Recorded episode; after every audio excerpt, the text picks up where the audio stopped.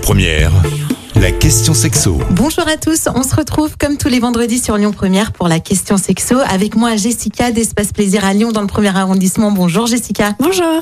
Alors euh, aujourd'hui on va parler des relations non exclusives. Ben, vous l'avez peut-être remarqué, euh, penser le couple d'office comme exclusif, c'est plus trop d'actualité, c'est plus trop au goût du jour. Vous avez sans doute déjà entendu dire euh, autour de vous on est en couple ouvert, on est en relation libre ou encore euh, je suis poly- polyamoureux, polyamoureuse. Chaque relation a ses libertés, d'où l'importance d'ailleurs euh, d'en discuter avec euh, son partenaire ou sa partenaire pour concevoir les libertés possibles dans le cadre de cette relation. Est-ce qu'il y a des règles, Jessica, pour que le fantasme du couple non exclusif devienne une réalité? Oui, effectivement, comme pour toute nouvelle expérience dans le couple hein, d'ailleurs, hein, il va falloir établir des règles et donc notamment la première, c'est s'assurer du consentement plein de son ou sa partenaire. Devenir un couple libre, ça se fait pas du jour au lendemain ni sur un coup de tête. hein. Il sera quand même essentiel que le couple soit solide et soudé. On ne devient pas un couple libre pour sauver son couple, tout comme on ne fait pas un enfant pour sauver son couple, parce que ça va être encore pire qu'avant. D'accord, ça va pas améliorer les choses. Donc du coup là, il faudra vraiment s'assurer qu'il y a confiance entre les deux partenaires, puisque ce n'est pas rien de savoir ou de voir, selon ce que l'on choisit, euh, son ou sa partenaire euh, avoir une relation avec une autre personne. Alors une fois qu'on a établi par exemple cette certitude euh, qu'on est tous les deux d'accord pour avoir un couple, on va dire non ordinaire, comment est-ce que ça s'organise pour franchir le pas? Alors beaucoup, beaucoup, beaucoup de dialogue déjà.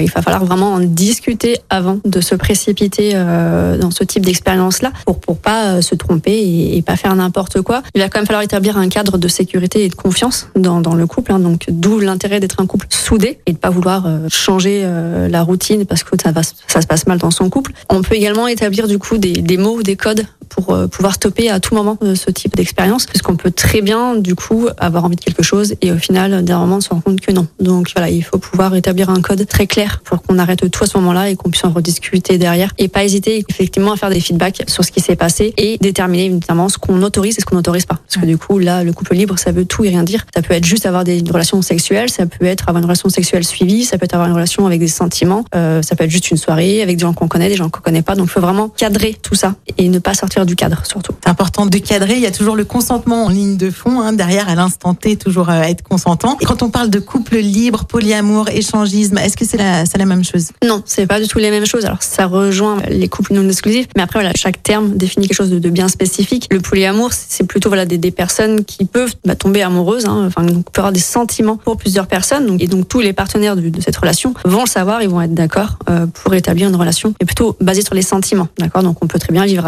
à trois, à quatre. L'échangisme, Là, c'est plutôt un couple qui va du coup, de manière ponctuelle, avoir des relations avec d'autres personnes, mais pas forcément de manière suivie, pas forcément avec euh, des sentiments. Et euh, le couple libre, bah, du coup là, c'est un peu la même chose, mais peut-être plutôt avec une relation suivie, ou alors euh, chacun de son côté. L'échangisme, on va plutôt être ensemble pour avoir cette expérience-là. Le couple libre, c'est plutôt, bah, je suis en couple, mais j'ai le droit d'avoir quelqu'un à côté. C'est plusieurs termes, hein. il faut bien définir euh, ce dans quoi on s'engage. C'est important d'établir un cadre, vous l'avez dit, hein, de sécurité, de confiance pour qu'on puisse vivre cette relation non exclusive sereinement et non pas d'ailleurs comme une échappatoire. Merci Jessica d'avoir répondu à nos questions ce matin. Je rappelle que vous êtes gérante de la boutique Espace Plaisir dans le premier arrondissement de Lyon et on se retrouve la semaine prochaine. Bonne journée, merci.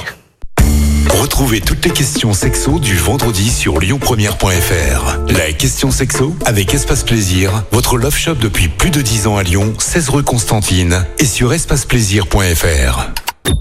Écoutez votre radio Lyon Première en direct sur l'application Lyon Première, lyonpremière.fr et bien sûr à Lyon sur 90.2 FM et en DAB+. Lyon Première